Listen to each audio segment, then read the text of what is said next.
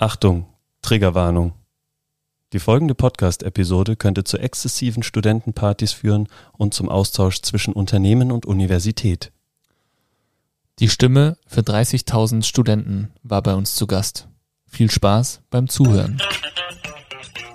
Hallo ihr Raketen und herzlich willkommen zu Base 5 on Air. Phil und ich sprechen immer wieder donnerstags mit Menschen über den Base 5 Lifestyle. Wir möchten die Hintergründe der Person kennenlernen und wissen, welche unserer fünf Säulen Movement, Nutrition, Community, Mindset und Sports sie in ihren Alltag einbauen. Auch diese Folge wird wieder reich an Tipps, Genussmomenten und tollen Stories, denn heute zu Gast ist eine junge Frau, die gemeinsam mit ihrem Team das Sprachrohr für 30.000 Menschen in einer Stadt mit nur 130.000 Einwohnern ist. Herzlich willkommen, schön, dass du da bist, Anna. Hallo, vielen Dank für die Einladung. Anna, schön, dass du da bist. Schön, dass wir es geschafft haben, hier heute an einem Tisch zu sitzen. Sehr, sehr viele spannende Themen haben wir hier vor der Brust. Mega gut. Ähm, erstmal vielleicht vorab, ähm, wie voll ist denn jetzt so direkt nach Ostern deine Energierakete? Direkt nach Ostern, nach den freien Tagen, würde ich sogar sagen, bei einer 8,5. Und das ist trotz äh, Feierei. Also du hast Trotz ja vorher schon Feierei. anklingen lassen, dass äh, auf einem großen Fest warst. Ja, das Fest war Samstagabend und dazwischen habe ich dann, glaube ich, 40 Stunden gefühlt geschlafen und jetzt sind die Energiespeicher wieder aufgefüllt. Ja, sauber. Sehr geil. So. David, warst du auch auf- auf einem Fest, oder? Ja, Du warst auch auf einem Fest, ja. ja, ja, Oster, Osterfest. Osterfest in, äh, in Ischgl. Also wir haben, eine, ich möchte kurz mal diese Tour schildern. Wir waren äh, zuerst auf der Seiser Alm, durften da keine Tour gehen, weil man darf in, äh, in der Seiser Alm keine Pistentour gehen. Es war kein Schnee, dann haben wir da eine Nacht geschlafen, einfach nur die Landschaft genossen, sind dann über Bozen, Meran nach Ischgl gefahren, haben dann kurzfristig rausgefunden, dass dort Sido nein. oben äh, das ähm, so Spring Concert macht. Dachten uns chillig, aber kurz nochmal nachgeschaut, ob da Freizeitticket gilt. Gilt. Das war richtig nice. Wir so, oh geil, Sido, sind da hochgefahren und äh, dann hat er schon so angefangen, sind so mit dem Lift da an ihm vorbei. Dachten uns, ja, jetzt oben noch ein kleines Bierchen und dann gehen wir da runter. Kommen runter, performt er gerade den Arschfix-Song und verabschiedet sich von der Bühne mit den Worten, pack die Eier aus Männer, frohe Ostern. Und das war der letzte Teil, Nee. den wir von Sido mitbekommen haben. Dann war so Après-Ski-Ding, dachten wir uns, okay, jetzt gehen wir noch runter zu dieser anderen absurden Turmhütte da, die da ist. Ähm, bekommen gerade den letzten Song mit, You Can Leave Your Head On, während sich ein betrunkener Mann ähm, blank zieht mitten Nein, äh, in der. Bühne und Zuspruch von allen äh, Zuschauern bekommt, Jubeleien. Ähm, und damit war die Session auch beendet, das heißt, das haben wir auch nicht mitgenommen und Oh, sind dann äh, unten in der Trofana-Alm abgestürzt. Ich glaube, dass die Tourismusregion Seefeld diesen, äh, Ischgl diesen Podcast hier auf jeden Fall nicht sponsern wird. Wieso nicht? Nach den Aussagen. Das ist doch mega. Das ist genau das, wie sie Die anderen hatten eine super Zeit. Du hast zumindest geschildert, was man alles tun könnte. Ja, also es war wahnsinnig viel Angebot. Unglaublich. Ja, geil. Und dann Ja. wart ihr in der Trofana und seid äh, länger dort geblieben, oder? Ja, genau. Okay. Mit dem alten Handballteam von der Alana. Ja, die waren zu nice. Sehr geil. Ja. Und dann Galltür und äh, richtig geil, gerade noch Bedingungen. Tiefschnee möglich und äh, aber auch Slushy-Sessions. Mega. Alles, alles in einem, ja. Also Energielevel 9. Boah, Sehr gut. Lecco Ja. mio. Wie schaut's, wie war dein Ostern, Phil? Äh, ganz entspannt eigentlich auch. Wir waren am, am Samstag, war ich mit der Nala nochmal Skifahren am Patschakofel. Da hat sogar geschneit da oben, Wahnsinn. Ähm, das war nochmal richtig gut. Talafahrt ging noch, wenn wir auch über ein paar Erdabschnitte ähm, Abschnitte drüber rutschen mussten. Aber es ging noch sehr gut. Äh, Sonntag dann ganz entspannt ähm, beim Krie verbracht, den Abend mit einem sehr, sehr guten Essen von der Pia. Und äh, gestern waren wir nochmal im Kühlteil, wie man es mir ansieht. Ich bin äh, krebsrot, habe äh, alles falsch gemacht, was man falsch machen konnte. Völlig vergessen einzucremen. Sonnenbrille ebenfalls vergessen. Und dann sind wir angekommen. Noah war müde. Habe ich gesagt, gut, dann gehe ich ihn jetzt hier in den Schlaf schieben. Und bin dann zwei Stunden lang durch den Ort gelaufen mit ihm.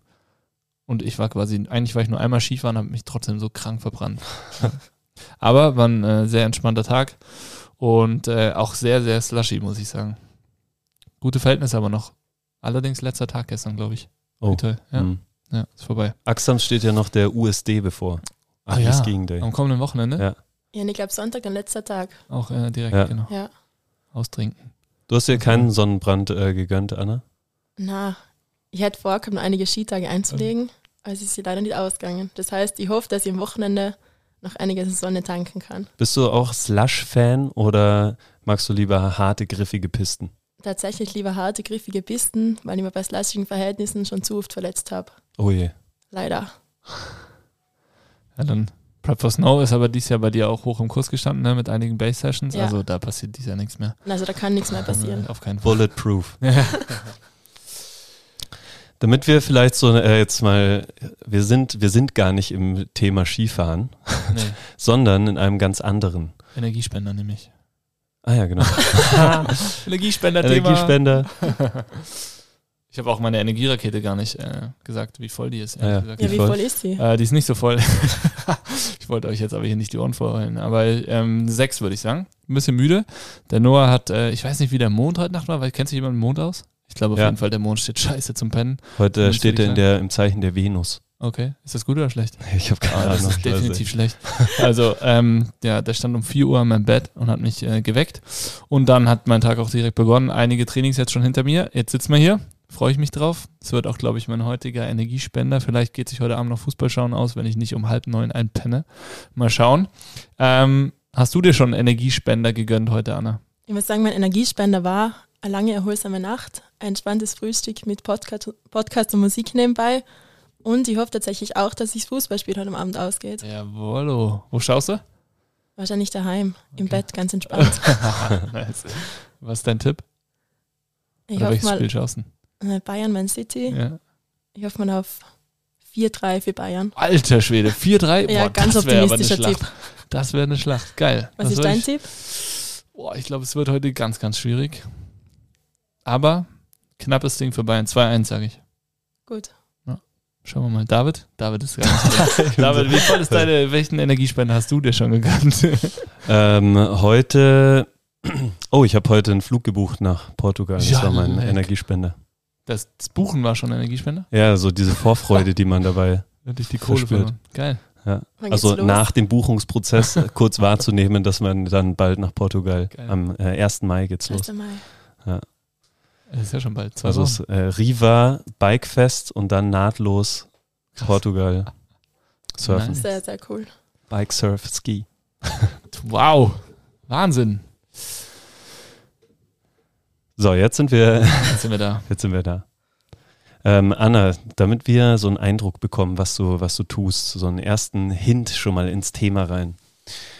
Schließe, wenn du möchtest, deine Augen, lehn dich zurück und schildere uns einen Genussmoment der Zukunft. Wie soll deiner Meinung nach der Alltag von Studierenden aussehen, damit sie Top-Leistungen hervorrufen können und die Welt ein Stückchen besser machen können? Also das ist tatsächlich eine Frage, die mir, die ich mir persönlich auch sehr oft stelle. Ich glaube, die Uni Innsbruck macht schon sehr viel richtig. Wir haben super Forscherinnen auf allen Gebieten. Aber für mich gehört zur Uni und zum Studium von morgen auch ganz klar gewisse Flexibilität, die aktuell noch nicht möglich ist bei dem starren Uni-Gerüst, das vorherrscht. Also für mich gehört irgendwo die Kommunika äh, Kombination von Arbeit und Studium dazu. Das muss möglich sein, ohne große Abstriche machen zu müssen. Für mich gehört auch dazu, dass man einen technischen und technologischen Fortschritt nicht ignoriert, sondern in die Uni und die Vorlesungen einbaut. Ich glaube, aktuell an Beispielen von künstlicher Intelligenz und ChatGPT sieht man, wie wichtig ist, ähm, den Fortschritt nicht zu ignorieren, sondern zu implementieren. Und da gehört für mich ganz klar dazu, dass die Infrastruktur ausgebaut werden muss, dass streamingfähige Hörsäle die Norm sein müssen und Aufzeichnung von Vorlesungen auch ganz klassisch gegeben sein muss. Und ich glaube, das sind so Dinge, die klingen jetzt vielleicht klein und abstrakt, aber die machen für mich irgendwo das Studium von morgen aus, das einfach viel flexibler ist, als es aktuell möglich ist. Das sind jetzt schon äh, direkt mal ein paar ganz, ganz wertvolle Insights, wo man auch schon ein bisschen heraushört, dass du dich zumindest ab und zu mit diesem Thema Zukunft Universität äh, auseinandersetzt. Anna, äh, verrat doch mal unseren Zuhörern und Zuhörerinnen, wer du bist, was du machst und wie es dazu kam, dass du dich als so junge Studentin neben deinen täglichen Uni- und persönlichen To-Dos ähm, auch noch als ÖH-Vorsitzende hast wählen lassen. Ja, sehr gerne. Du hast mir jetzt eh schon vorweggenommen. Also ich bin die Anna, bin 21 Jahre alt, ich studiere Just und Wirtschaftsrecht und bin seit letztem Dezember Vorsitzende der österreichischen Hochschülerinnen und Hochschülerschaft an der Uni, kurz Vorsitzende der ÖH Innsbruck. Und Vertretungsarbeit war mir schon immer ein großes Herzensanliegen. Das klingt jetzt vielleicht sehr kitschig, aber ich habe schön gefunden, sich für Anliegen einzusetzen und dann, dann zu sehen, wie die realisiert werden, was man damit erreichen kann. Genau, Vorsitzende bin ich jetzt seit knapp fünf Monaten, bin Schritt für Schritt an die Aufgabe herangeführt worden. Ich habe mit einer kleineren Aufgabe in der ÖH begonnen und dann hat mir mein Vorgänger irgendwann die Frage gestellt, ob ich es mir vorstellen könnte, das Amt zu übernehmen. Und nach längerem Hin und Her habe ich mir dann gedacht, ja, wenn nicht jetzt, wann dann? Und so hat sich das ergeben, dass ich mittlerweile für ca. 28.000 Studierende die Interessensvertretung übernommen habe. Wie läuft es? Wird man da ähm, gewählt oder ähm, wie, wie läuft es da ab? Ja, es ist tatsächlich politischer, als man sich das vorstellt. Wir haben alle zwei Jahre ähm, eine ÖH-Wahl. Da stellen sich verschiedene Fraktionen zur Wahl. Die findet tatsächlich in einem Monat wieder statt. Und dann werden anhand der Wahlergebnisse wird quasi die Sitzverteilung wie im Nationalrat oder wie im Parlament aufgeteilt. Die stimmenstärkste Fraktion, die stellt dann meistens den Vorsitz. Aktuell gibt es eine Koalition und da gibt es auch immer so, ich beschreibe es gerne als Nationalrat, als Vollversammlung. Da sind dann alle Mandatare anwesend und in den Sitzungen werden dann die wichtigen Beschlüsse gefällt. Und in dem Fall wurde auch dort die Vorsitzende gewählt. Das heißt, deine ähm, Legislaturperiode ähm, geht quasi dem Ende zu und du strebst eine neue an auch, oder? Genau, also die offizielle Funktionsperiode endet mit 1. Juli. Bis dahin kann ich quasi nur schalten und walten, wie es mir gut gefällt auf der ÖH. Aber das Ziel wäre tatsächlich, die Funktionsperiode auf weitere zwei Jahre zu erstrecken. Mit anderen Worten, äh, dir macht Spaß und du hast da richtig Bock, noch was zu, zu verändern. Genau, also besser hätte ich es nicht sagen können. Also maximaler Ma Wahlkampf hier. Also wir sind jetzt voll drin. Also wir können Base 5 on Air jetzt quasi für deine Wahl für deinen Wahlkampf mitnutzen. Ja, wir können also, ihn mitnutzen, aber ich glaube, das soll gar nicht das zentrale, das zentrale Thema halt sein. Nein, nein, also ich bin froh, dass ich in dem Podcast vielleicht auch über andere Themen ja, mit euch sprechen kann. Definitiv. Aber ja, auf jeden Fall, der Wahlkampf steht vor der Tür und stressiger denn je. Ja, da kommen wir wahrscheinlich auch gleich nochmal dazu, weil äh, da hängt ja bestimmt ein bisschen was dran. Aber vielleicht erstmal, was ist denn deine Motivation, ähm, dich für deine Kommilitonen einzusetzen? Ja, ich denke, oft wir Studierenden sind jetzt mit knapp 28.000 die größte Gruppe an der Universität, aber leider oft, leider oft auch die Gruppe mit der leisesten Stimme. Also gerade in großen Kommissionen oder in Sitzungen sind alle anderen Gremien, wie zum Beispiel Professorinnen, viel stärker vertreten und denen wird halt viel mehr Beachtung geschenkt. Und ich glaube, gerade da muss man dann als Studierendenvertretung ansetzen und sagen, hey, wir sind die größte Gruppe, wir sind, so verstehe ich es zumindest, die, die Grundlage und die Berechtigung der Universität, dass es, dass es die überhaupt gibt, weil wir sind quasi der Kern davon und da ist eben wichtig, unsere Anliegen vorzubringen, weil schlussendlich sind wir die Forscherinnen und Dozenten von morgen. Und für mich ändert eben Studierendenvertretung nicht nach der Schwelle zum Hörsaal, sondern es geht ja noch viel weiter. Also da geht es nicht nur um Änderungen in Curriculas, die umzusetzen sind, sondern um die generelle Interessenvertretung. Und genau da setzen wir eben an. Und ich sehe, es ist ein sehr hochschulpolitisches Thema, aber gerade da ist es wichtig, die Stimme zu erheben und laut zu sein.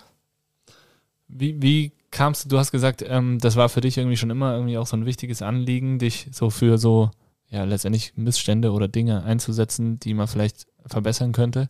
Ähm, war es so, dass du auch schon irgendwie in der Schule auch schon irgendwie als Klassensprecherin, äh, weiß ich nicht, Jahrgangssprecherin oder sowas gewählt wurdest oder da dich hast aufstellen lassen? Ich war tatsächlich im Gymnasium zwei Jahre Klassensprecherin ich meine, die Dimension kann man jetzt nicht ganz vergleichen nee. mit dem vom EH-Vorsitz, aber tatsächlich war da auch schon Vertretungsarbeit anliegen.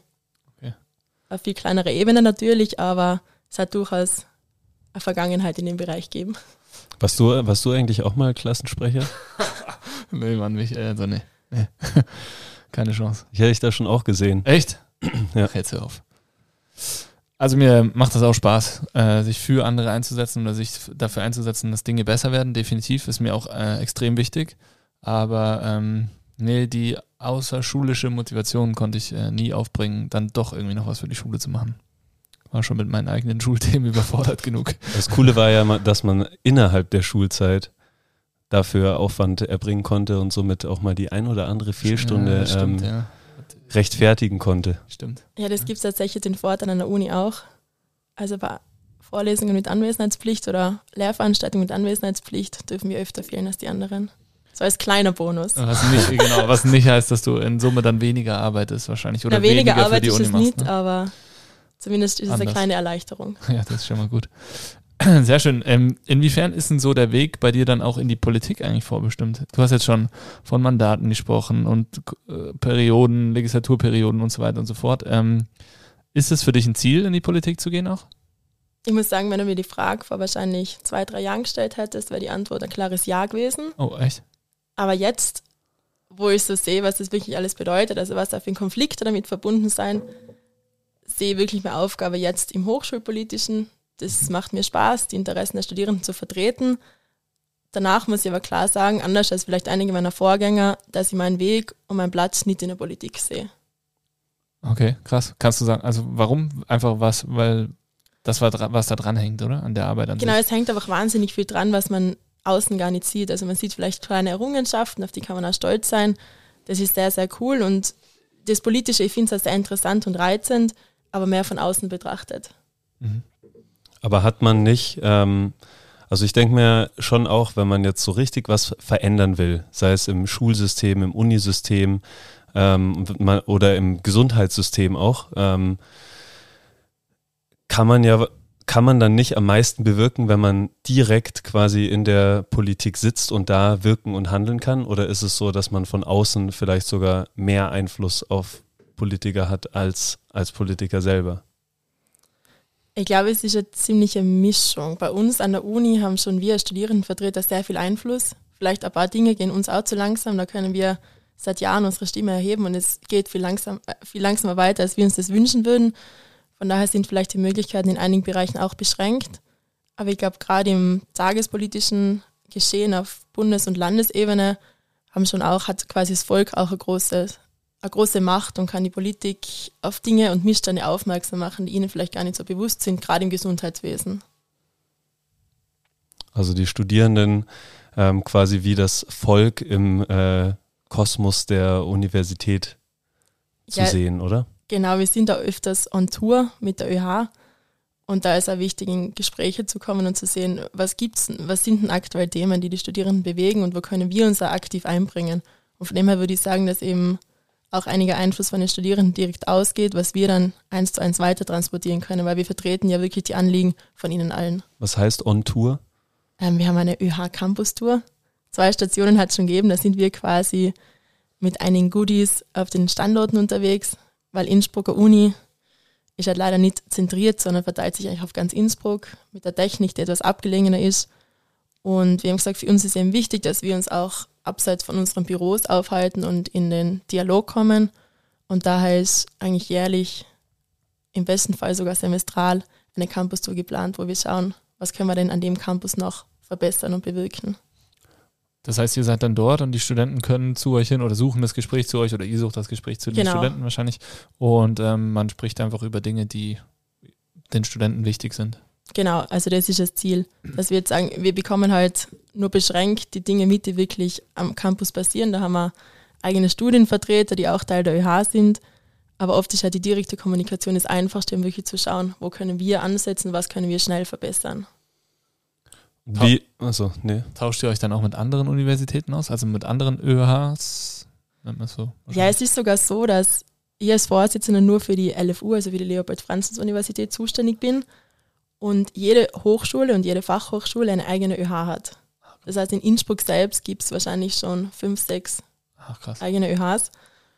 Und da findet durchaus oft ein Dialog statt, um zu schauen, wie läuft denn das bei euch. Wobei man sagen muss, dass wir natürlich mit 28 Studi äh, 28.000 Studierenden die größte Gruppe haben und viele Dinge bei uns administrativ einen viel größeren Aufwand mit sich bringen und für uns dann teilweise nicht so umsetzbar sind. Das heißt, rein an der Leopold-Franzens-Universität sind 28.000 Studierende und äh, plus, also zu den Gesamtstudenten in Innsbruck kommen dann noch die anderen Universitäten mit dazu. Genau, also ich würde sagen, wir haben vielleicht aktuell in Innsbruck 34.000 bis 35.000 Studierende, wenn nicht Aha. sogar noch mehr. Und was sind so, ähm, wie würdest du die äh, Gesamt, die Grundstimmung gerade unter den, unter den Studierenden beschreiben? Was sind so die, die Wünsche und die Themen, die äh, die jetzigen Studierenden beschäftigt? Ich muss sagen, ich habe 2021 an der Uni begonnen zu studieren. Das heißt, es war volles Corona-Semester.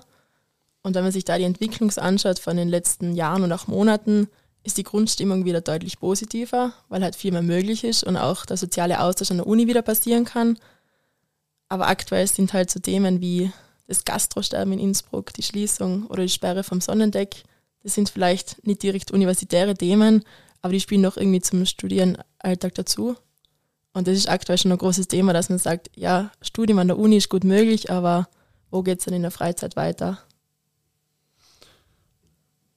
Vielleicht greife ich da jetzt ein bisschen vorweg, aber ich finde, das ist ein ganz, ganz spannender Punkt. Ähm, die Punkte, die du jetzt auch angesprochen hast, sind alles Dinge, die ja also eine Stadt wie Innsbruck ausmachen oder 28.000 Studenten nur an der LFU plus die ganzen anderen. Wie viele Studenten sind es dann insgesamt? 40.000 oder sowas? Oder nee, 34, 35. Sowas 1000, oder?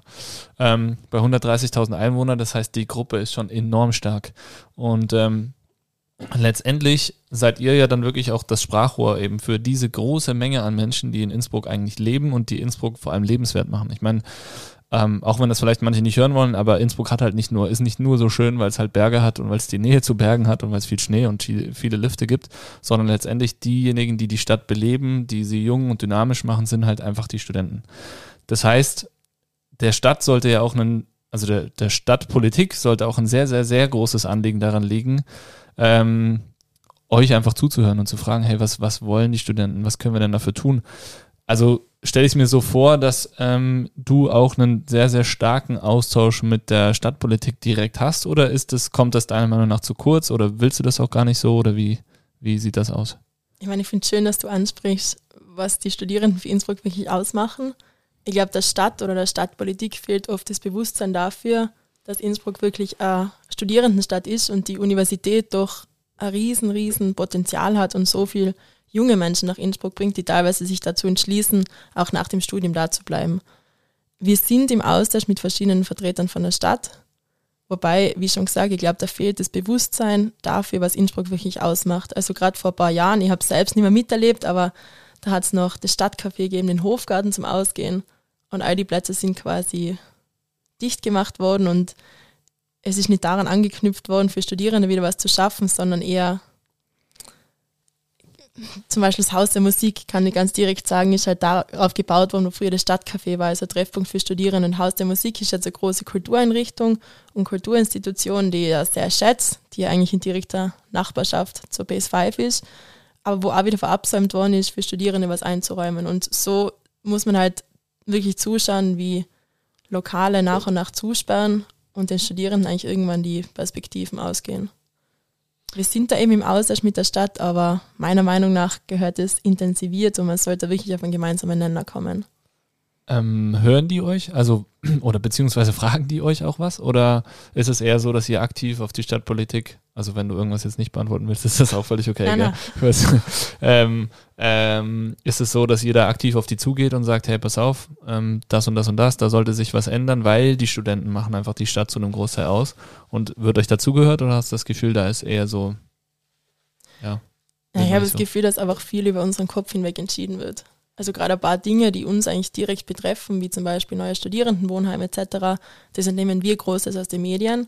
Und ich denke, da können wir schon anknüpfen und sagen, hey, wir suchen wirklich den direkten, das direkte Gespräch mit den Vertretern der Studierenden, um zu schauen, auf welche gemeinsame Lösung man da kommt. Ich habe ja auch schon einige, einige Meetings so in diesen Bereichen in den letzten äh, Monaten, fast Jahren. Also ich bin seit 13 Jahren in Innsbruck, mhm. ja, das heißt Stadtcafé, so die Ende, äh, das Ende vom Stadtcafé habe ich schon auch noch mitbekommen, Hofgarten ähm, war ich nie richtig, du? Ja, immer im Sommer mit äh, einem Erasmus. Schon? Ja. Ah, krass, okay. Nee, da war ich nie so richtig, Stadtcafé schon. Ähm, also ich habe schon auch hier einen starken Wandel mitbekommen und dass es immer mhm. weniger gibt. Ich meine, ich habe auch selber persönlich natürlich immer weniger Bedarf grundsätzlich durch äh, persönliche Dinge, aber es fällt natürlich extrem auf. Ich finde, was auch ganz, ganz stark ist, was sich aber gefühlt so ein bisschen verändert, ist so, dass äh, Studenten nach Innsbruck zum Studieren kommen und nicht mehr so dieses, ja, danach muss ich eh wieder weg haben. Man, man hat schon das Gefühl oder versucht Wege zu finden, da zu bleiben. So war es bei mir auch Ja. letztendlich natürlich mit der Base, dass wir gesagt haben, ja, also um eine Chance zu haben, hier zu bleiben, äh, ist das natürlich ein, ein wertvoller Aspekt, wenn, wenn die Base einfach sich gut entwickelt.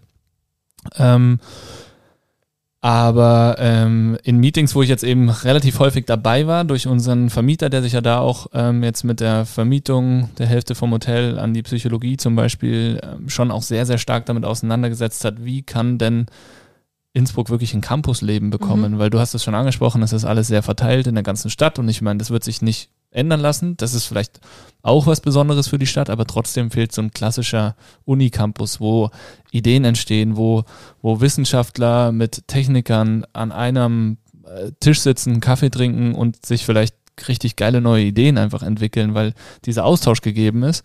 Ähm, und da hatten wir echt einige witzige, also spannende Meetings auch mit irgendwelchen Agenturen, die sich dafür eingesetzt haben, so Campusentwicklung und so weiter und so fort. Und wenn man echt da so ein bisschen die Zeit zusammenrechnet, wo wir da äh, teilweise an der Hauptuni in irgendwelchen Seminarräumen saßen und wo ich auch ein bisschen mitreden durfte, ähm, mal so zusammenfasst und überlegt, okay, was ist daraus entstanden, dann bis jetzt noch relativ wenig. Ähm, und man hat einfach gemerkt, okay, dass so der, der richtige Wille ist irgendwie von allen Seiten, die was machen könnten, nicht so hundertprozentig da. Und das finde ich halt super schade.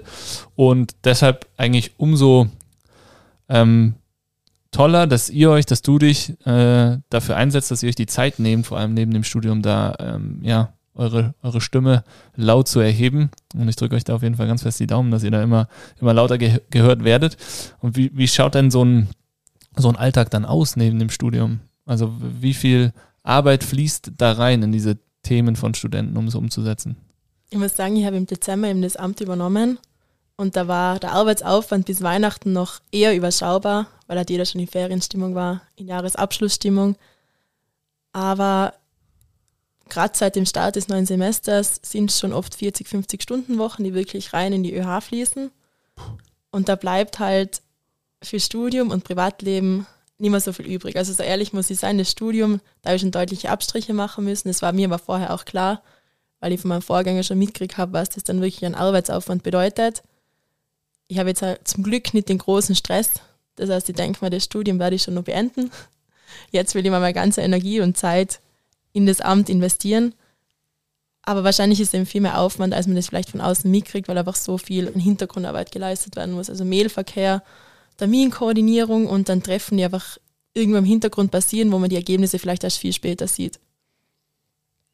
Das Aber- heißt, das Privatleben beginnt halt aktuell so ab 20 Uhr. Auch jetzt ähm, keine, keine unpassende Kombination, Jus und, äh, und ÖH-Vorsitzende, die, wo du ja schon ein bisschen auch äh, an, an die Gerechtigkeit äh, und dieses Gleichgewicht von Studenten und äh, den beeinflussenden Faktoren probierst herzustellen.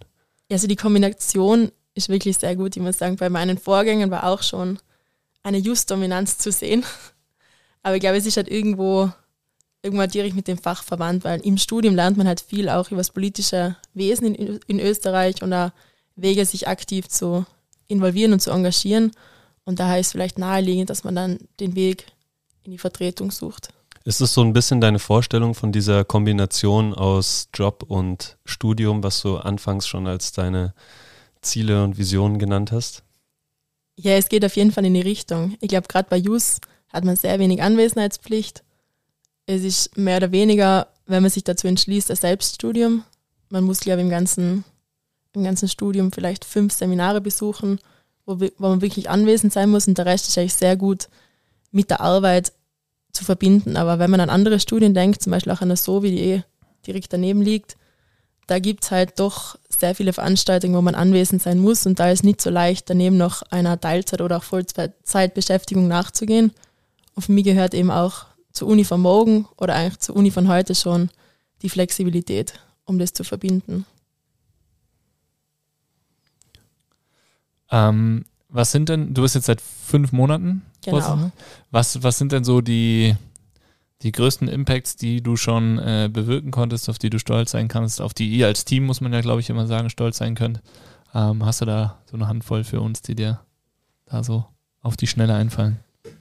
Ja, es ist in der Zeit tatsächlich schon sehr viel passiert. Ähm, vielleicht passt es nicht unbedingt zur typischen Vertretungsarbeit, aber wir haben in der Togana ein sehr großes Semester-Opening gefeiert. Oh, da habe ich Videos Mit gesehen, ey, alte. Dreieinhalbtausend Studierenden circa, das heißt das größte Semester-Opening. Das gehört eben nicht zur klassischen Vertretungsarbeit, zählt aber doch irgendwie zu den Studierenden, äh, zu den Anliegen der Studierenden, dass man sagt, hey, wir sind ja da präsent. Aber abseits vom Partygeschehen haben wir natürlich auch anderweitige Kooperationen ausgebaut, zum Beispiel die mit euch, was mich persönlich sehr freut und sehr stolz macht, dass wir den Studierenden jetzt noch mehr von der Base 5 zugänglich machen können.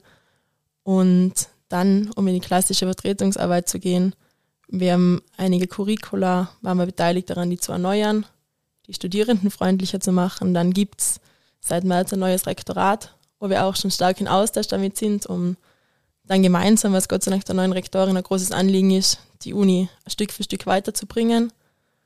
Und auf das Thema kommen wir, glaube ich, eh noch zu sprechen, zum Thema mentale Gesundheit, haben wir in der zweiten Auflage jetzt einen Zuschusstopf für Psychotherapie und äh, psychologisch-klinische Behandlungen, wo wir als EH 120.000 Euro aufgelöst haben.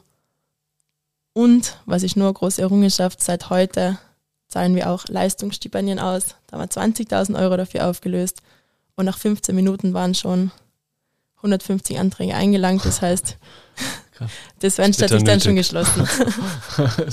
Aber das ist vielleicht mal ein kleiner Überblick, was jetzt auf die Schnelle einfällt, wo wir wirklich was bewirken können.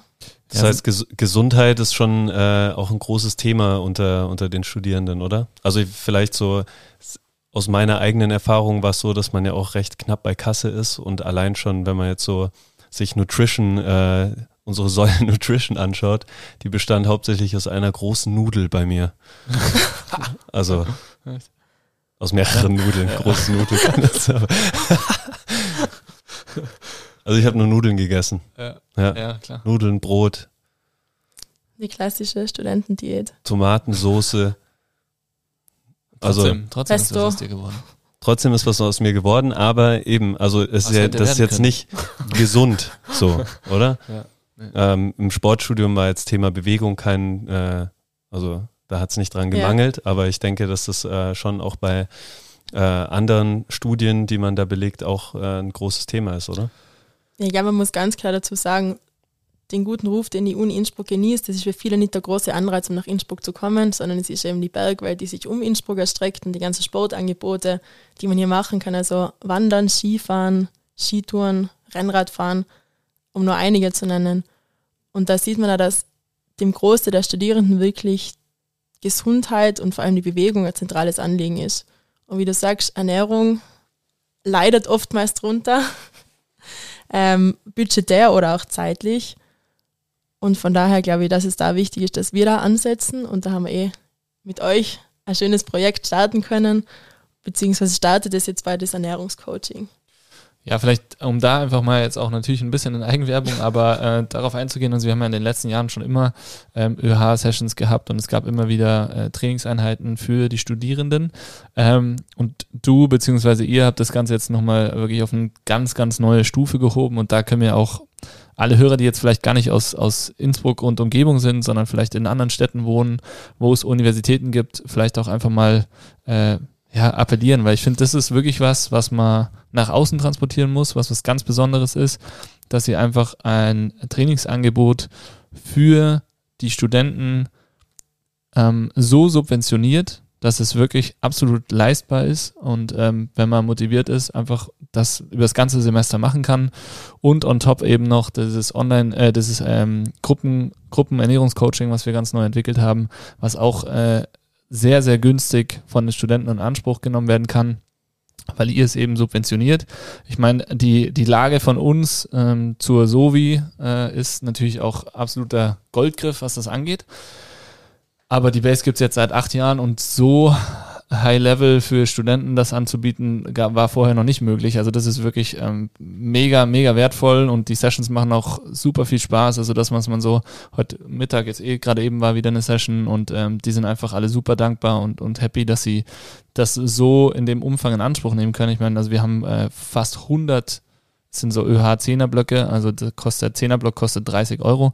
Wir haben äh, 100 Zehnerblöcke fast verkauft, innerhalb kürzester Zeit. Also ich glaube, es hat keine Woche gedauert, da hatten wir schon 60 oder 70 Stück. Und ähm, da, allein daran sieht man natürlich, ähm, wie groß der Bedarf und das Interesse ist.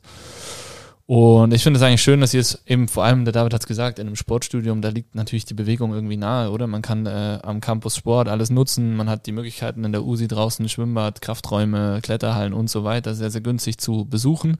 Ähm, andere Studenten können es auch, aber der Weg ist halt sehr, sehr weit und irgendwie liegt es nicht so nahe und so bringen wir wirklich einfach Studenten dazu, ähm, sich was Gutes zu tun, sich mit Bewegung, mit dem Körper auseinanderzusetzen.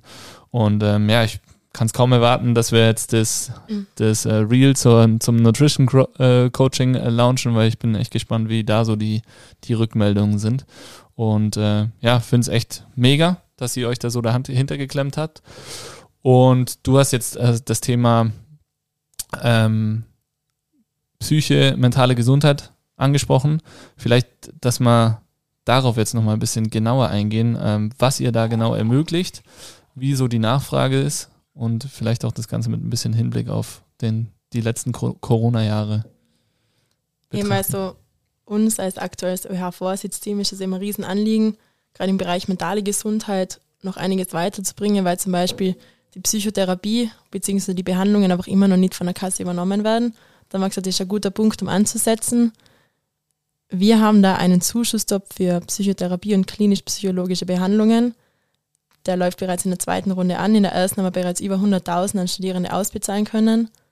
Für die aktuelle Auflage haben wir auch wieder über 100.000 Euro eben aufgelöst an Rücklagen, um das direkt den Studierenden zurückzugeben. Das heißt, sie können ihre Rechnungen von den Einheiten bei uns einreichen, einen Antrag stellen und bis zu 560 Euro zurückerhalten. Wir sehen, dass es einen riesen Zulauf hat. Wir sind aktuell schon mit ich glaube, 200 Anfragen wieder gut aufgestellt und haben wir schon über die Hälfte von dem Geld wieder ausbezahlt. Für mich ist es einfach schön zu sehen, dass ein Studierenden eben direkt was zurückgeben kann und dass wir sagen können, hey, das ist uns wichtig, ihr seid uns wichtig, eure mentale Gesundheit ist uns wichtig, weil die tragt da irgendwo zum Studienerfolg bei, zumindest sehe ich das so. Und wir haben letztes Sommersemester eine Umfrage unter den Studierenden ausführen lassen, ich glaube mit circa 3000 Antworten. Und da ist immer rausgekommen, dass gerade im Lockdown oder gerade in der Distance, im Distance Learning die Psyche massiv darunter gelitten hat, vor allem unter dem sozialen Entzug. Und das war eben für uns dann ein Auslöser, wo wir gesagt haben, das kommt nicht uns nur so vor, dass da Bedarf besteht, sondern es wird wirklich vom Großteil der Studierenden so getragen. Und das Schönste ist eben, wenn man das direkte Feedback bekommt, dass man sagt, hey, ich finde es cool, was ihr da macht, ich finde es cool, dass ihr einen Antrag stellen kann, dass ihr uns da unterstützt. Und das ist eben für uns echt die Motivation, um das immer weiter auszubauen. Was ist es jetzt mal, also Lockdown haben wir ja jetzt keinen mehr. Was sind gerade so die Themen, die die Psyche belasten unter den Studierenden? Ich glaube, dass es bei vielen sogar noch Lockdown-Nachwehen sind. Also, dass sich das bis heute eigentlich durchzieht. Eben der teilweise soziale Entzug, dass man angefangen hat zu studieren und man hat eigentlich niemanden kennengelernt und viele empfinden es auch immer noch schwierig, wirklich am Unicampus Fuß zu fassen und einen Freundeskreis zu etablieren. Vielleicht ist es aber auch ganz anders, als man sich das Studium vorgestellt hat. Und auf der anderen Seite sind wir, glaube ich, täglich mit so vielen verschiedenen Krisen konfrontiert, wo dann vielleicht dabei eigentlich Studierenden so das Thema Aussichtslosigkeit ein Thema spielt, wo man sagt, hey, man investiert jetzt Zeit in das Studium, wo mir danach irgendwie die Perspektiven fehlen. Und das ist, glaube ich, einer der Faktoren, der da mit reinspielt, dass die mentale und psychische psychische Belastung einfach immer mehr zugenommen hat. Und auf der anderen Seite wird ja das Thema, glaube ich, so groß thematisiert, wie es noch nie war. Und endlich, für mich ist es wichtig, dass das Thema endlich mal angesprochen wird, weil wahrscheinlich jeder unter irgendeiner mentalen Belastung leidet. Und dass es eben kein Tabuthema mehr ist, ich glaube, das führt ja dazu, dass viel mehr Studierende wirklich das Angebot der Therapie in Anspruch nehmen. Gibt es da Statistiken dazu oder ähm, Habt ihr Zahlen aus den Jahren vor Corona, wie da so die Inanspruchnahme war? Oder es lässt sich wahrscheinlich brutal schwer vergleichen, okay? Es lässt sich sehr schwer vergleichen, aber wir sind da immer wieder im Austausch mit den Therapieverbänden oder Psychotherapieverbänden und die haben schon auch gesagt, dass vor allem seit 2020, also seit Beginn der Pandemie, die Zahlen in den Therapieeinheiten extrem gestiegen sind. Und man kann es jetzt eben nicht mit konkreten Zahlen belegen, aber es ist schon so, dass wahrscheinlich die Inanspruchnahme der Therapien aktuell so groß ist, wie es selten zuvor war.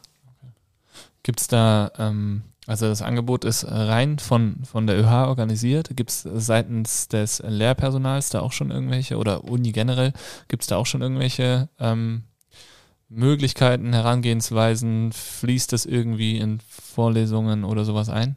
Ja, es gibt eigentlich von der Uni aus direkt die Initiative der psychologischen Studierendenberatung. Die gibt es ja schon seit einigen Jahren oder Jahrzehnten. Allerdings ist die massiv unterfinanziert und hat daher kaum Kapazitäten, um wirklich den Studierenden direkt zu helfen. Und da haben wir dann eben gesagt, das ist für uns der Anknüpfungspunkt gewesen, um den Zuschussstopp zu etablieren. In meinen Vorlesungen im juristischen Studium hat das Thema leider noch zu wenig, wird dem noch zu wenig ähm, Raum gegeben und es wird nur zu wenig thematisiert. Einmal sagt der Sovi, da wird das Thema schon oft aufgegriffen, gerade wenn es darum geht, irgendwelche Essays zu lesen, dann ist halt oft das Thema mentale Gesundheit. Ich finde es eigentlich dann einen sehr ähm, präventiven Charakter, ähm, dass man sagt, sowas wie Sonnendeck oder, ähm, oder eben zum Beispiel hier gemeinsame Trainingssessions, ähm, einfach, dass der so, die soziale Komponente ähm, eigentlich als Präventivmaßnahme gegen dieses äh, ja, Corona-Loch oder beziehungsweise Social Distancing äh, wirken kann. Genau, es war von vielen auch thematisiert worden, dass die Einsamkeit oder Vereinsamung für sie ein, großer, ein großes Thema war und das dazu geführt hat, dass sich wirklich die mentalen Probleme erst ergeben haben beziehungsweise verstärkt haben. Und für mich ist halt ganz klar die mentale Gesundheit auch mit der körperlichen Gesundheit und mit dem körperlichen Wohlbefinden verbunden. Und da sage ich halt auch, wenn wir so viel Geld auflösen für einen Zuschusstopf, dann sollen wir genauso gut ein Angebot für die körperliche Betätigung, wie es bei euch eben der Fall ist, schaffen, weil es für mich ineinander greift und das große Gesamte sollte eben passen. Und wie du sagst, als Sonnendeck, vielleicht klingt es jetzt nur so locker dahergeredet, aber das hat durchaus einen wichtigen sozialen Bestandteil und Teil des Studieren Studentenlebens ausgemacht. Das finde ich gut, dass ihr das auch wirklich so ähm, thematisiert und in den Vordergrund stellt, weil ich glaube schon, dass so eine mm, Studentenvertretung häufig noch, vor allem auch vielleicht bei einem bisschen älteren Schlag, so diesen Ruf hat, ja, die kümmern sich um die Partys und dass die, dass die Studenten von der Uni dann fernbleiben, äh, statt dann wirklich auch was Positives zu bewirken. Aber ich glaube, gerade so diesen sozialen Aspekt, ähm, zu berücksichtigen und da, damit zu argumentieren, ist sehr brutal wertvoll. Und äh, das macht ihr, finde ich, auch über Social Media stark, dass ihr auch kommuniziert, okay, warum braucht es jetzt ein Sonnendeck? Einfach nur, weil, weil wir Spaß haben wollen. Ja, auch, aber halt nicht nur, sondern es, hat, es hängt einfach noch viel, viel mehr dahinter. Und das ist echt äh, enorm wertvoll, denke ich, weil dann bekommt es auch so eine aufklärendere ähm, Haltung. Und das finde ich echt spannend. Ja, ich glaube, es ist eh so, dass jeder Vorsitzende auf was anderes wirklich Wert legt. Mhm. Und bei mir ist es halt so, dass ich sage, ich lege ganz klar auf Gesundheit, sowohl mental und körperlich, ein Hauptaugenmerk. Und ich glaube, das hat dazu geführt, dass wir jetzt das Angebot erweitern konnten und bis jetzt haben wir wirklich nur positive Meldungen, Rückmeldungen und Zuspruch erhalten. Cool. Jetzt ist ja nicht nur, ähm, also ist ein zentraler Teil die ähm, Zusammenkunft auch außerhalb der Uni. Ähm, aber auch innerhalb der Uni, oder? Ähm, wie sollte da so ein Uni-Alltag äh, deiner Meinung nach ausschauen oder sich unterscheiden von dem, wie es jetzt momentan ist? Ich glaube gerade, dass man in Themen Vernetzung noch viel mehr machen kann. Da muss man eben auch wieder sagen, die Universität ist so breit aufgestellt. Es gibt wirklich von den großen Vorlesungen mit über 500 Teilnehmern bis hin zu den Seminaren mit 15 Teilnehmern alles. Und wenn ich dann denke, wie das Studentenleben ausschauen sollte, dann komme ich wieder auf das eingangs erwähnte zurück, dass man halt viel mehr Flexibilität haben sollte. Also es sollte die Möglichkeit geben, sich Vorlesungen online anzuschauen. Das kann man daheim im Bett machen, das kann man in der Arbeitspause machen, das ist dann eh jedem selber überlassen.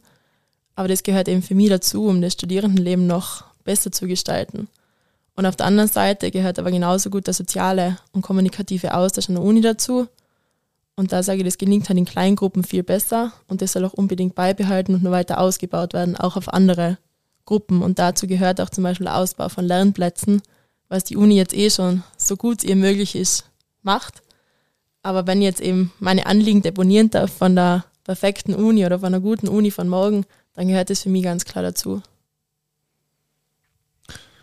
David, äh, also wir zwei haben ja auch ähm, einige Semester auf dem, also ich habe einige Semester auf dem Papier ähm, verbracht. Ähm, was was wäre denn so deiner Meinung nach für den Uni-Alltag, äh, Uni-Alltag der Zukunft was Entscheidendes? Was hätte dir mehr geholfen? Also ich muss sagen, die ich habe eigentlich wenig zu klagen über meine Uni-Zeit und es war auch in einer Phase, da gab's war also gab's kein Corona oder ähm, also keine, eigentlich keine großen gesellschaftlichen Probleme. Flüchtlingsthematik war äh, da so ein Thema. Das war auch sehr, wurde auch sehr, sehr groß, finde ich, so äh, besprochen. Es gab eigene Kurse mit äh, Flüchtlingen zusammen und Initiativen und so weiter. Aber ich fand so, ja, also der Austausch war irgendwie so untereinander eh mega gut. Trotzdem wäre es, glaube ich, geil gewesen, ähm, jetzt mal über so ein schwarzes Brett hinaus irgendwie andere Möglichkeiten zu finden, wo du irgendwie an Jobs kommst, ähm, dein, also in Kursen dein Wissen irgendwie anzuwenden, zu testen und äh, dass da eben auch so, ich glaube, so außer außeruniversitärische ähm, Institutionen irgendwie mit rangezogen werden, sich da engagieren, also von außerhalb, dass auch Unternehmen von außerhalb kommen und sagen, hey, wir suchen Studenten und wir gehen da rein in die Uni und ähm, ja, ermöglichen den Leuten da äh, das, das anzuwenden, was sie gerade studieren und aber auch umgekehrt, dass von der Uni irgendwie die Möglichkeit besteht, da mit Kooperationen ähm, sowas, sowas zu ermöglichen in Form von Praktika, Plätzen oder ähm, wie das, äh, ich weiß gar nicht, wie das läuft, aber in Deutschland ist es ja mit dem äh, Werks, äh, Werkstudent. Ähm, das hatte ich jetzt hier nie gehört, aber vielleicht lag es auch am, am Sportstudium. Ähm, ich glaube, dass da diese, diese Kombination irgendwie noch nice wäre. Mhm. Um das Praktische letztendlich mehr zu verknüpfen. Ja. Mhm. Dass ja. eigentlich ständiger Austausch ist zwischen innerhalb der Uni, außerhalb der Uni ähm, und da auch die Interessen irgendwie sich erst bilden können, weil du hast ja gar keine Ahnung, wenn ich jetzt ja, genau. äh, mir fünf Stunden Anatomie reinpress, habe ich null Plan davon, ja. wie wie ich das anwenden soll. Also keine Ahnung. Und selbst wenn ich in einen Sezierkurs irgendwie von den Medizinstudenten mit reingehe, sehe ich halt ein totes Knie. Aber was mache ich jetzt mit, mit dem? Also irgendwie da fehlt so die, ja, entweder ist man halt selber kreativ genug und äh, sucht sich da seine Sachen, aber es ist halt schon ein Aufwand, der zusätzlich zum normalen Uni-Geschehen, was nicht darauf abgestimmt ist, irgendwie gemacht werden muss.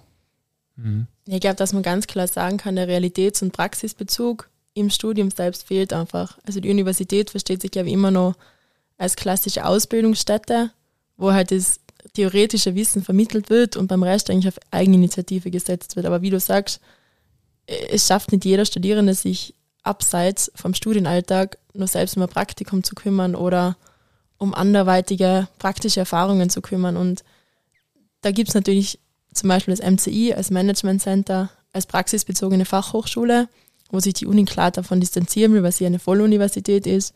Auf der anderen Seite muss man ganz klar sagen, also nach dem Studium sollte man von der Uni rausgehen und sagen, ich bin jetzt so gut ausgebildet, dass ich mich im Arbeits- und Berufsleben zurechtfinde. Was ja auch die Qualität dann eigentlich vom Studium letztendlich ausmacht. Genau. Also du als Unternehmen jemand frischen einstellst, den du dann eigentlich noch einschulen musst und so weiter, dann ist ja, ja hast du nichts von deinem Studium? Nein, ich glaube, da kann man da durchaus drüber nachdenken, ob wirklich die Prüfungen immer die richtige, das richtige Mittel zur Wissensermittlung und Wissensüberprüfung sind. Also nur ein halbes Buch auswendig zu lernen, um eine halbwegs gute Note zu bekommen im Test oder in der Prüfung, muss man sich gerade in Zukunft mit ChatGPT und den ganzen technischen und technologischen Errungenschaften die Frage stellen, ob es nicht vielleicht ein zielführendes Mittel gibt. Ja, das finde ich wahnsinnig spannend. Also gerade, ich finde es auch sehr spannend, ähm, dass ja die Studenten und Studentinnen immer jünger werden, wenn sie anfangen. Ja, das muss man schon auch ein bisschen berücksichtigen. Ich meine, die sind heute teilweise 17, 18, gerade so 18 ähm, und gehen in eine fremde Stadt ähm, und müssen sich um so viele Dinge kümmern. Also mir fehlt so ein bisschen oder hat gefehlt so ein bisschen die Vorbereitung aufs, aufs Leben. Jetzt gerade beim drüber nachdenken ist mir übrigens äh, aufgefallen, dass ich auch mal anderthalb Jahre in der Sportstudentenvertretung war. Da haben wir auch einige Aha, Sachen schon. angerissen. Ja? Neue Bekleidung haben wir organisiert und, einen Glühweinstand. ja. Ähm, aber auch das war wichtig. Das war so, da, da gehst du rein, du musst Eigeninitiative zeigen und du lernst unglaublich viel. Weißt du, du bist, in, bist anderthalb Jahre, ich habe da jetzt nicht so wahnsinnig viel Zeit investiert, da drüben, ich weiß nicht, ob Sportstättenvertretung, wie viel Zeit die so generell auch jetzt investieren. Also wir waren da so ein bisschen draußen am Flughafen, so allein auf weiter Flur, irgendwie hatte ich das Gefühl. Ähm, haben aber den Kontakt jetzt hierher auch nicht so stark gesucht.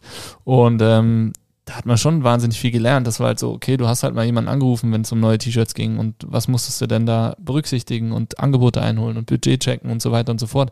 Das waren alles super wertvolle Sachen für das Leben auch. Ähm, und das finde ich, müsste Uni irgendwie besser schaffen.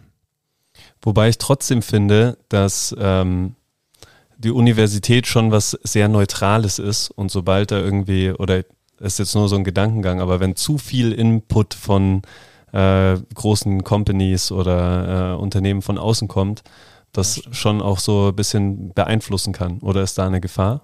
Was glaubst du? Ich glaube, es ist wichtig, dass die Beeinflussung von außen nicht nur aus einer Richtung kommt. Ja. Also es gibt zum Beispiel, das findet jetzt eh, glaube ich, Ende April statt, die Korean Competence Messe. Die wird eh gemeinsam mit der SOBI veranstaltet und da haben eigentlich verschiedene große Unternehmen die Möglichkeit, einen Stand aufzubauen und ihr Unternehmen und ihre Möglichkeiten dort zu bewerben.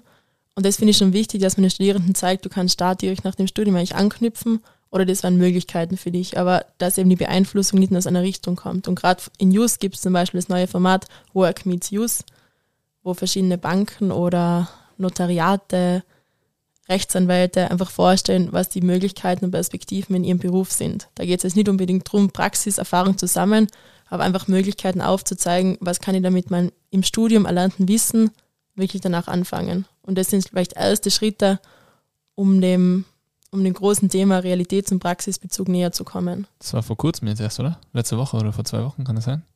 Die Korean Competence ja. Master? Nee, nee, nee. Ähm, so, ein, so ein äh, Tag mit Jus, wo Notare und Rechtsanwälte ja, genau. Denke. Ja, genau, genau. Einer von unseren äh, Base Family Mitgliedern war nämlich da, der Lukas König. Notar. Der ja. hat nämlich auch davon erzählt, super spannend eigentlich. Und ähm, ich finde, das sind solche Dinge, Korean Competence, so Messen, das ist so wichtig, finde ich. Startup-Messen und so weiter, aber die sind halt alle freiwillig. Ne, das trennt natürlich auch wieder so ein bisschen die Spreu, Spreu vom Weizen. Das heißt, wenn ich mal grundsätzlich schon sehr früh diese Motivation habe, mich damit auseinanderzusetzen, dann fahre ich dahin und somit er, ergaunere ich mir oder ergatter ich mir quasi meinen Vorsprung so ein bisschen vor denen, die halt nicht hinfahren.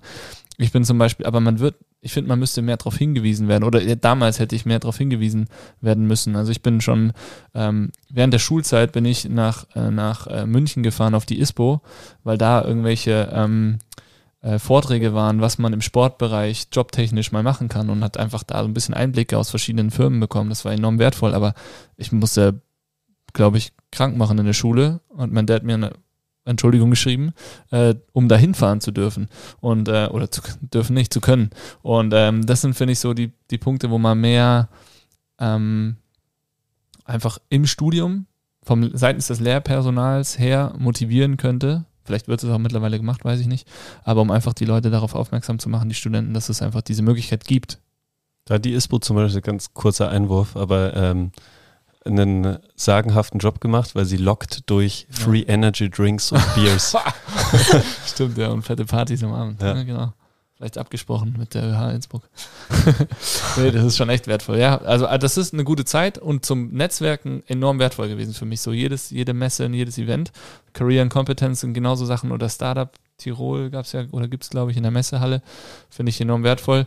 Ähm, das ist schon echt sehr spannend so ein bisschen mehr diesen Realitätsbezug. Wir haben ja einige Projekte mit der Uni auch jetzt. Äh, genau. das hat sich vor allem in den letzten ein, zwei Semestern rasant entwickelt. Das macht richtig viel Spaß. Das ist für uns als Unternehmen cool und ähm, hatten da sowohl mit Bachelor als auch mit Masterstudiengängen als auch mit einem MCI ähm, schon einige ähm, Projekte jetzt, die echt cool waren, die für, glaube ich, beide Seiten sehr spannend waren. So war zumindest das Feedback auch der Studenten, ähm, die mit uns gewisse Projekte angegangen sind. Bei der einen Abschlusspräsentation, David, du warst ja auch letztes Jahr noch, letztes Semester dabei.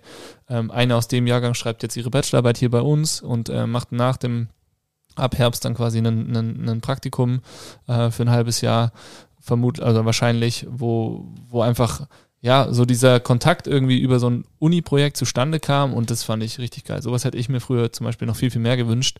Einfach so praxisnahe Projekte, die mir aber nicht aufgezogen werden, sondern für die ich mich über Wahlfächer und sowas rein anmelden kann. Das war echt cool. Ich meine, da kann man sich eh nur bei euch bedanken, dass ihr so offen seid und den ganzen Uni-Kooperationen auch so wohlwollend gegenübersteht, weil es ist auch nicht selbstverständlich. Es gibt schon einige Unternehmen, die sich ganz klar davor verschließen und sagen, wir nehmen ja. dann nur die quasi fertigen Studierenden, die eh schon Top-Kenntnisse haben. Aber dass ihr wirklich sagt, hey, wir sind bereit, mit der ÖH-Kooperation einzugehen, mit der Uni selbst, um den Studierenden einfach den Praxisbezug zu geben, der vielleicht im Studium fehlt. Also großes Kompliment und danke an euch. Ja, danke. Also ich finde, das ist nur was, auch wenn, wenn das, das da jemand hört, der vielleicht auch schon mal gefragt wurde und abgesagt hat oder, oder gefragt wird in naher Zukunft oder selber den Weg sucht. Also es gibt richtig, richtig viele saukoole Praxisprojekte, die gehen über ein ganzes Semester, wo letztendlich ähm, ein Bombenaustausch stattfindet, weil da sind ich habe schon viele Stimmen gehört, ja, die Studenten können eh nichts und die kommen dann hierher und ich soll denen was beibringen. Und das ist alles wirklich Bullshit und äh, Vorurteile, die einfach Quatsch sind, weil es äh, die, die Studenten, die jungen Studenten stellen ganz, ganz viele, ganz, ganz wertvolle Fragen, die einem als Unternehmen enorm viel äh, weiterhelfen. Dementsprechend, wer diese Möglichkeiten nicht nutzt, ähm, den kann man letztendlich auch nicht helfen, weil das sind eigentlich ganz wertvolle Mini-Unternehmensberater, ähm, wo man ein bisschen Zeit investieren muss, ähm, was aber echt viel Spaß macht und wo man ganz, ganz viel rausziehen kann, wenn man will. Also ich würde mich da mal melden bei der Uni. Ich glaube, Markus Weiz hat es eh schon kurz in seiner Episode erzählt, dass das Ziel vom Studieren nicht unbedingt sein muss, in so wenig Semestern und so guten Noten wie, möglich irgendwie durchzukommen, sondern dass es darum geht, auch abseits vom Studienalltag und vom Studium selbst also viele Erfahrungen wie möglich mitzunehmen in der Zeit. Und das ist vielleicht eine wichtige Botschaft, die man auch den neuen Studierenden mit auf den Weg geben kann, dass zum Schluss nicht ausschlaggebend ist, in wie vielen Semestern und mit welchem Notenschnitt ich das Studium abgeschlossen habe, sondern dass es darum geht, was habe ich außerhalb vom Studium für Initiativen gezeigt, wo habe ich mich beteiligt, welche Erfahrungen habe ich sammeln können. Und da geht vielleicht aktuell der Trend dazu hin, dass man eben versucht, das Studienleben so schnell wie möglich hinter sich zu bringen, ohne zu sehen, welche Möglichkeiten damit eigentlich verbunden wären. Ja, ich hatte auch letzte Woche ein ganz spannendes Gespräch. Ein junger Kerl, 19 Jahre alt, äh, hat in Hoch als und äh, wollte sich die Base mal anschauen und mal so ein bisschen Infos bekommen, wie denn das Sportstudium hier so war und generell wie Innsbruck als Studentenstadt ist. Boah, und ich saß vorne mit dem und habe echt nach so einer halben Stunde habe ich gefragt, wie alt bist du nochmal? Weil, also der war, der hat nicht gewirkt wie 19, der hat sich so viele Gedanken gemacht und er hat auch gesagt, er hat seine komplette Abiturzeit im Lockdown verbracht eigentlich. Ähm, und trotzdem hat er, war der so auf der Suche nach Informationen von anderen und von Firmen in verschiedenen Bereichen, um am Ende seinen optimalen Weg zu finden fürs Studium oder für sein berufliches Weiterkommen. Und es war, ähm, ja, hat, hat mich echt äh, sehr überrascht, muss ich sagen. Und äh, ich könnte mir vorstellen, dass da einfach aus, aus diesen neuen Generationen wahnsinnig viel mehr noch tiefer äh, gegraben wird, geschaut wird, was ist das Richtige für mich und äh, dass man sich einfach intensiver schon vorher damit auseinandersetzt, ähm, was man später vielleicht machen will oder vielleicht auch was nicht. Was sind, ähm, also mal abgesehen von der Eigenmotivation, die wir, glaube ich, das ist nicht der erste Podcast, wo wir ähm, da, da äh, darüber reden. Ähm, was es geht ja mal viel darum, was man fordert, sich wünscht von äh, Professoren, mhm. Vorstand und so weiter. Aber was wünschst du dir von den Studierenden? Ähm, mehr vielleicht oder weniger? Oder generell? Ja, von den Studierenden wünsche ich mir, glaube ich, dass die vielleicht mehr die Zeit, die sie an der Uni verbringen, zu schätzen wissen. Da darf ich vielleicht wieder ganz inhaltlich werden. Also bei der letzten ÖH-Wahl haben wir eine Wahlbeteiligung von 18 Prozent gehabt. Und da sieht man irgendwie, wie weit weg die Studierenden von all dem sind. Also da muss man dazu sagen, vielleicht wisst ihr es nur selber aus eurer Studienzeit, den semestralen zu begleichenden ÖH-Beitrag in der Höhe von 20 Euro waren es damals wahrscheinlich. 17,50 Euro. Das ist schon lange her. 17, ja, mittlerweile 50. sind wir bei 21,20. Ach, Alter. Echt? Zwei Packungen Nudeln weniger. Krass. Aber eben das Begleichen von dem ÖH-Beitrag macht eigentlich jeden Studierenden Teil von der ÖH. Und es ist vielen vielleicht nicht bewusst, dass sie echt Teil von dem großen Ganzen sind. Und natürlich gibt es welche, die sich bewusst dazu entscheiden, sich nicht weiter damit beschäftigen zu wollen, aber vielen ist einfach nicht bewusst, was denn abseits vom Hörsaal noch passiert. Und das ist vielleicht der Wunsch, den ich allen Studierenden auf dem Weg mitgeben will, dass man wirklich schaut, was hat man denn für Möglichkeiten, sich als abseits vom Studium zu engagieren und welche Möglichkeiten werden da von der ÖH zum Beispiel geboten. Wir haben auch eine ÖH Academy, wo wir den Studierenden kostenloses Aus- und Weiterbildungsangebot zur Verfügung stellen, was sich eh großer Beliebtheit erfreut, aber noch viel zu wenig verbreitet ist. Und da ist vielleicht mein Wunsch, dass man sich eben als Teil des großen Ganzen sieht und dass wir einfach als noch größere Gruppe gemeinsam die Stimme erheben können. Was, was sind da für Möglichkeiten in der Academy? Was, was kann man da machen? Also wir haben es aufgeteilt in die Unit Academy, Career Academy und Sports Academy. Sports Academy ist zum Beispiel Space 5 Angebot okay. drinnen. Und dann haben wir aber noch von Soft Skills bis Hard Skills, also Verhandlungstraining, dann Speed Reading, dann quasi das gepflegte Auftreten. Was haben wir noch als Training? Glaube, Word, Excel-Schulungen. Krass. Also es reicht wirklich von eben den klassischen Soft Skills bis hin zum harten Verhandlungstraining. Habt ihr da ähm, gute Räumlichkeiten für oder sucht ihr da oder wie, wie ist das? Also wo, wo könnt ihr sowas anbieten? Ist ja auch also, nicht immer so einfach wahrscheinlich. Wir haben zum Glück die Möglichkeit, es in Uniräumlichkeiten zu machen. Es wird da für, jeden, für jedes Seminar und für jeden Kurs ähm, ein externer Referendar quasi beauftragt von uns und der kommt dann extra her und hält vielleicht die ein, zwei Seminare. Und das ist eben alles nur möglich, weil wir finanzielle Unterstützung seitens des Landes bekommen für eben das Angebot es ist Semester für Semester wieder Herausforderung, das alles unter einen Hut zu bekommen, aber in dem Semester kann ich sagen, die meisten Kurse sind voll, sie erfreuen sich großer Beliebtheit, aber mein Wunsch ist eben, das auf die Jahre gesehen noch weiter auszubauen und in Studierendenkreisen bekannter zu machen. Mega spannend. Habe ich nicht gewusst, du? Hm, nee.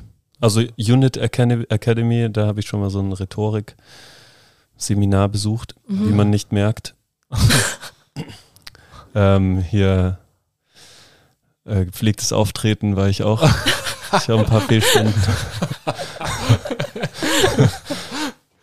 ähm, aber also dieses Unit äh, ist mir ein Begriff. Cool. Mega spannend, echt cool, cool, dass ihr euch da so dahinter klemmt und da so Gas gebt. Und ja, ich glaube, man müsste es vielleicht noch mehr nach außen transportieren. Ich denke auch oft, äh, die Gespräche hatte ich auch schon öfter mit der Katja Hutter zum Beispiel mhm. auch, ähm, muss sowas immer nur uniseitig buchbar sein oder besuchbar sein? Oder ist es vielleicht auch für Externe auch möglich, dass man einfach auch den Leuten zeigt, hey, pass mal auf, was die Uni da organisiert, ist Wahnsinn, ihr könnt da auch hin. Also ich habe MCI, vom MCI kriege ich zum Beispiel immer mal Newsletter, da war der Herbert Heiner von Bayern München zum Beispiel da genau. für einen Vortrag, wo ja auch Externe dazu konnten. Und ich glaube, können da in die Academy zum Beispiel auch Externe dazu? Meine, die können ja auch mehr bezahlen. Genau, weil Academy ist eigentlich bislang so, dass es nur für unsere LFU-Studierenden zugänglich war. Mhm. Aber dass sich ja in Gesprächen, gerade in letzter Zeit, zum Beispiel mit der Landesrätin Hagele gezeigt hat, dass sie, also sie hat auch den Wunsch geäußert, wie du gerade, das auch extern zugänglich zu machen. Und für das Semester war es noch nicht realisierbar. Wir werden auf jeden Fall schauen, wie man das in Zukunft den Kontakt da quasi zur Außenwelt herstellen kann. Dass nicht nur wir uns in unserer Bubble bewegen, was wir oft genug machen, sondern dass wir sagen, die Universität ist eine wichtige Einrichtung für Innsbruck und davon sollen auch alle profitieren. Ja. Das finde ich cool, zum Beispiel wie unser, unser Live-Podcast, ähm, der ja von einem Uni-Projekt eigentlich ähm, organisiert wurde, beworben wurde, wo die Speaker organisiert wurden und so weiter, ähm, war ja super spannend. Und da haben wir auch gesagt, sowas irgendwie weiter auszuweiten und immer wieder irgendwie auch anzubieten, auch uniseitig, wo man sagt, hey, für alle Studenten ist es vielleicht for free, alle externen zahlen 5 Euro oder sowas, dass man einfach so ein bisschen da diesen Unterschied schafft ähm, Student, nicht Student, aber dass einfach die 100.000 anderen in Innsbruck vielleicht auch viel mehr checken, hey, guck mal, was die da machen. Das ist ja mega. Da können ja wir auch noch hin. Da profitieren ja sogar wir davon. Und dass dann man einfach als, als Innsbrucker Einheimischer, der vielleicht dann auch mehr Stimme hat, ähm, stadtpolitisch auch gesehen, einfach viel mehr checkt, ja, die Studenten sind nicht nur irgendwie die, die den Müll machen, äh, weil die sind vielleicht sogar meistens den, die, die ihn wegmachen, ähm, sondern dass die äh, einfach ganz, ganz viel für das Innsbrucker Stadtbild tun, dass sie ganz wertvoll sind, dass sie viele coole Events organisieren, wo man dann selber als Einheimischer auch teilnehmen kann und auch davon profitiert. Ich glaube, das wäre so ein bisschen mein Wunsch, auch natürlich hier äh, seitens unserer Position so zwischen den Fronten so ein bisschen sehr nah an der Uni, am Campus dran. Äh, trotzdem natürlich ähm, ist jetzt unser Hauptklientel nicht unbedingt der Innsbrucker Student. Ähm, es sei denn, es gibt weiterhin, äh, du bist, du wirst weiterhin gewählt und es gibt weiterhin coole ÖH-Specials. Ähm, sondern äh, dass wir einfach da ähm, ja auch viel mehr Spaß daran hätten, wenn sich dann ein stärkerer Austausch aus einheimischen Studenten ergibt. Ja, wäre auch ziemlich wichtig für eben die Bewusstseinsbildung, Ja. die ich angesprochen habe. Also dass wirklich von den Einheimischen auch die Studierenden als gute, dem Stadtbild was beitragende Gruppe wahrgenommen werden und Ja, dass das genau. Bewusstsein für Innsbruck als Studierendenstadt einfach mehr verankert wird. Ja. Ich meine, grundsätzlich kann man eh sagen, wir haben einen freien Unizugang, das heißt, alle Vorlesungen können bei Interesse von jedem besucht werden. Es gibt da Konzepte wie Studieren, Probieren, wo man sich quasi einen Tag lang in die Rolle von einem Student hineinversetzen kann, um zu sehen, was gehört wirklich zum Tagesablauf dazu. Aber wie du eben sagst, ich glaube, das endet nicht nur in den Vorlesungen oder das endet nicht damit, sondern man kann sich immer viel weitere Veranstaltungen ausdehnen. Cool. Jetzt haben wir ähm, einige sehr, sehr nice und auch produktive Themen eigentlich besprochen. Ähm, wir beenden das Ganze immer mit, ähm, oder meist zum Schluss, geben wir noch fünf Tipps raus. Ähm, was für fünf Tipps glaubst du machen jetzt hier, ich, es ist so vielseitig, ich weiß nicht, wo, ähm, wo wir genau anfangen sollen. Hast du irgendeine Idee, ähm, welche Tipps du wem noch gerne mitgeben möchtest?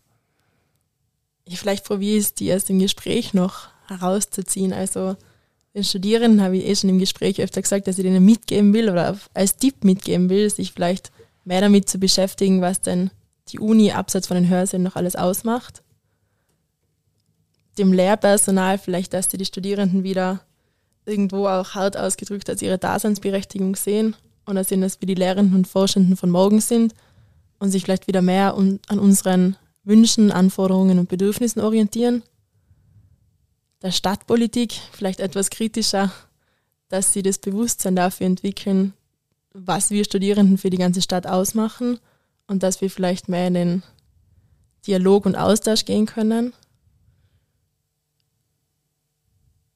Den Einwohnern, dass die Universität eben auch für sie eine wichtige Einrichtung darstellt und dass sie, sofern wir das ermöglichen können, auch in Zukunft von den Angeboten profitieren können.